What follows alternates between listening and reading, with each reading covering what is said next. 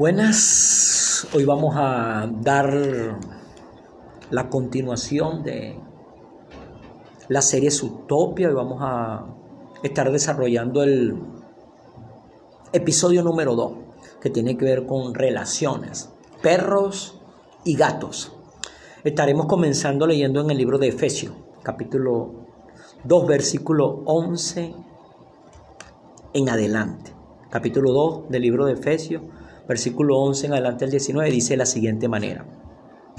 Por lo tanto, recuerden ustedes los gentiles de nacimiento, los que son llamados incircuncisos, por aquellos que se llaman de la circuncisión, la cual se hace en el cuerpo por mano humana.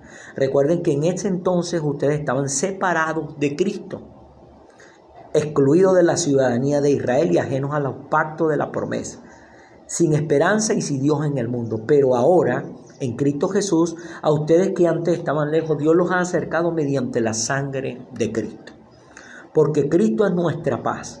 De los dos pueblos ha hecho uno solo, derribando mediante su sacrificio el muro de enemistad que nos separaba, pues anuló la ley con sus mandamientos y requisitos. Esto lo hizo para crear en sí mismo de los dos pueblos una nueva humanidad al hacer la paz para reconciliar con Dios a ambos en un solo cuerpo, mediante la cruz, por lo que dio muerte a la enemistad. Él vino y proclamó paz a ustedes que están lejos y paz a los que estaban cerca. Pues por medio de Él tenemos acceso al Padre por un mismo espíritu. Por lo tanto, ustedes ya no son extraños ni extranjeros, sino sí conciudadanos de los santos y miembros de la familia de Dios. Amén. Aquí queremos hablar sobre las relaciones. Aquí el contexto en este pasaje del libro de Efesios está hablando sobre la vida en Cristo. Y habla de la unidad en Cristo. Realmente nosotros como personas empezamos a tener una vida verdadera, es a través de Jesucristo.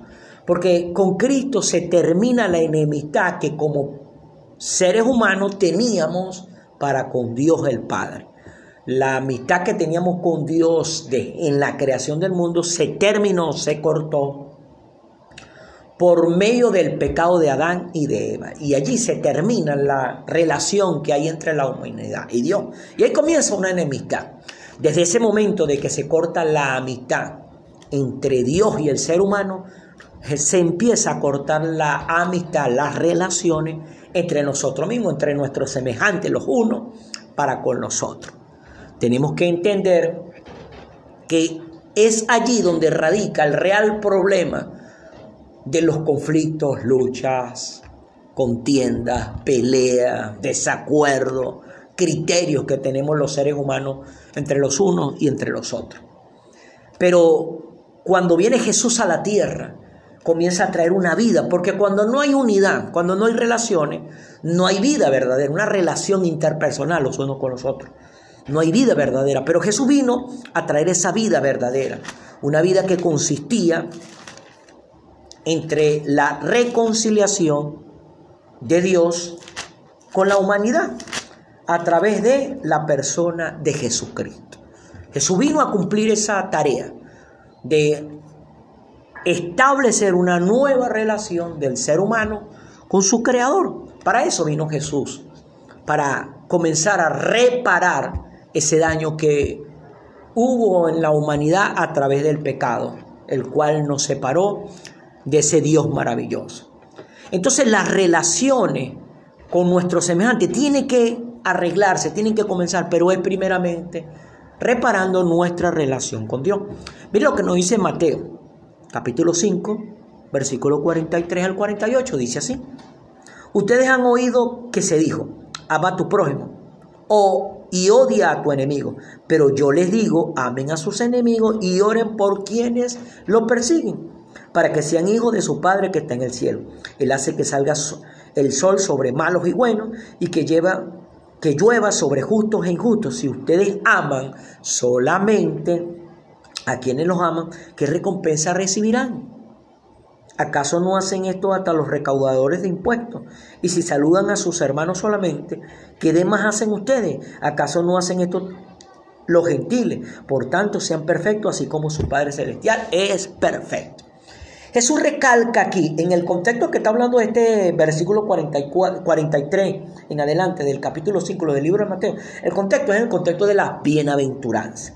Jesús empieza a hablar que se había dicho, ¿dónde se había dicho? En la misma palabra de Dios.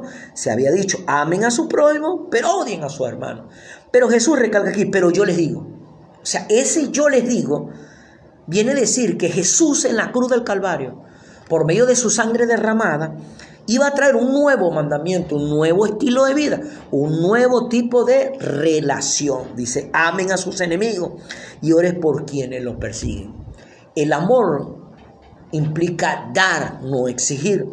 Y dice, oren por, sus, por los que los persiguen, para que sean hijos de su Padre que está en el cielo. Mire esto, la característica de un verdadero hijo de Dios es ama a sus enemigos y ora por sus perseguidores. Es lo que nos hace una característica como verdadero hijo de Dios. Porque Él dice que Él es el que hace que salga el sol sobre buenos y malos y que llueva sobre justos y sobre injustos. Si ustedes aman solamente, dice Jesús, recalca, si solamente aman a los que lo aman, ¿qué recompensa tienen? Eso nos implica que hay una recompensa cuando amamos a nuestros enemigos. Que hay una recompensa cuando oramos por nuestros perseguidores. Hay una recompensa de quién? De parte de Dios para todos nosotros. Porque Él recalca, él recalca esa parte. ¿Acaso los gentiles, las personas que no me conocen a mí, hacen eso? Pues ellos aman a los que lo aman y odian a los que lo odian. O sea que eso es lo natural de la humanidad. Y dice, y, si saludan solamente a los que les saludan, o sea, ¿qué demás hacemos? No hace nada. Dice, por tanto sean perfectos, así como mi Padre que está en el cielo es perfecto. La perfección se encuentra en la relación correcta que el ser humano tenga con Dios y esa relación correcta con Dios va a traer una relación correcta con nuestro semejante. Dice ahora Lucas, capítulo 11, versículo 2 al 4 dice así. Él le dijo, cuando oren digan, Padre, santificado sea tu nombre, venga tu reino. Danos cada día nuestro pan cotidiano, perdónanos nuestros pecados porque también nosotros perdonamos a todos los que nos ofenden y no nos metan en tentación. Aquí Jesús le estaba eh, eh, enseñando a sus discípulos la oración, cómo orar, cómo orar eficazmente. Ellos pidieron que se les enseñara a orar como una vez nos enseñó mi pastor, nos ha estado enseñando mi pastor, que todos los seguidores de Jesús, los doce apóstoles, desde niños se les había enseñado a orar, pero ellos vieron la diferencia entre la oración de Jesús y la oración de ellos. Ellos veían que cuando Jesús oraba, su oración era eficaz. Comenzaban a suceder señales, maravillas y prodigios, ocurrían los milagros. Entonces ellos pidieron a Jesús que se les enseñara a orar. Y Jesús les enseña a orar. Dice, cuando oren digan Padre. Note una cosa, no dice Jehová, no dice Dios todopoderoso, no dice maravilloso, no dice Padre. Significa que había una relación paternal. Había una relación paternal. Dice, santificado sea tu nombre. Santificado su nombre significa que Dios es bueno, es grande, es maravilloso, es el creador, el maravilloso, el todopoderoso, el cual no hay nada imposible para él y así sucesivamente. Dice, venga tu reino, o sea, pide su bendición, que el reino que está en el cielo se establezca, sea establecido en la tierra en nuestras vidas, en la tierra, a través de nuestra vida. Pero mira lo que le dice, dice, danos cada día nuestro pan cotidiano. Significa que como Dios es nuestro Padre, nos va a proveer nuestro alimento, nuestro sustento diario. Se perdona. Y algo curioso, que pide perdón, pero después de pedir el pan. ¿Por qué? Porque Dios antes de ese Dios es nuestro Padre, de aquel que se acerca creyendo que tiene una relación paternal con Él. Perdónanos nuestro pecado, porque también nosotros perdonamos a los que nos ofenden, a los que pecan contra nosotros. Estaba recalcando, yo te doy el perdón, pero si tú le das el perdón a aquellos que te ofenden. Nota esto. Llega un nuevo tipo de relación de la humanidad con Dios. No es una, una relación de la humanidad con su creador, es una relación de padre e hijo.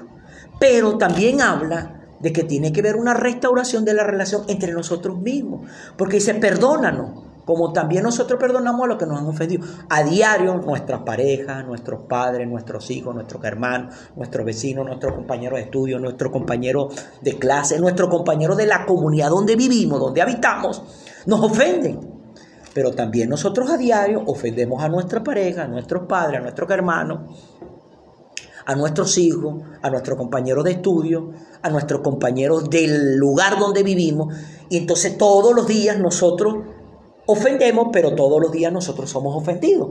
Todos los días necesitamos el perdón de Dios, pero todos los días nosotros necesitamos entregar el perdón a aquellos que están a nuestro error. Ahora mira esto, en el libro de Gálatas, capítulo 6, versículo 1 y 2 dice así, hermanos, si alguien es sorprendido en pecado, ustedes que son espirituales, deben restaurarlo con una actitud humilde, pero cuídese cada uno porque también pueden ser tentados. Aquí habla de ya una hermandad. Hermandad porque aquel que le ha entregado su corazón a Jesucristo es un hijo de Dios. Y si yo le he entregado mi corazón a Jesucristo, yo soy hijo de Dios. O se habla de hermano. Si alguien es sorprendido en pecado, ¿en qué desobediencia? Hermano, nadie tiene derecho de juzgar o condenar la falta, la falla de alguien. Tiene derecho a restaurarlo. Pero note una cosa aquí. Ustedes que son espirituales. Solo los que son espirituales restauran. Los carnales critican, juzgan, condenan. Ahora, ¿quiénes son los que son espirituales? No los que andan volando por ahí en las nubes, no son los que han aprendido a conocer a Dios a través de una relación paternal, una relación de padre a hijo, entendiendo que hay un perdón, hay una nueva oportunidad, hay un nuevo comienzo. Si ustedes que son tengan una actitud humilde, cuidándose porque también ustedes pueden ser. O sea, que hoy he caído yo, hoy ha caído mi hermano, pero mañana puedo ser yo. De repente no estoy cayendo en la misma cosa que está cayendo mi hermano pero voy a caer en otra cosa. Entonces cuando yo caiga, yo voy a necesitar restauración. Así que si yo voy a recibir restauración, yo tengo que dar restauración, relaciones.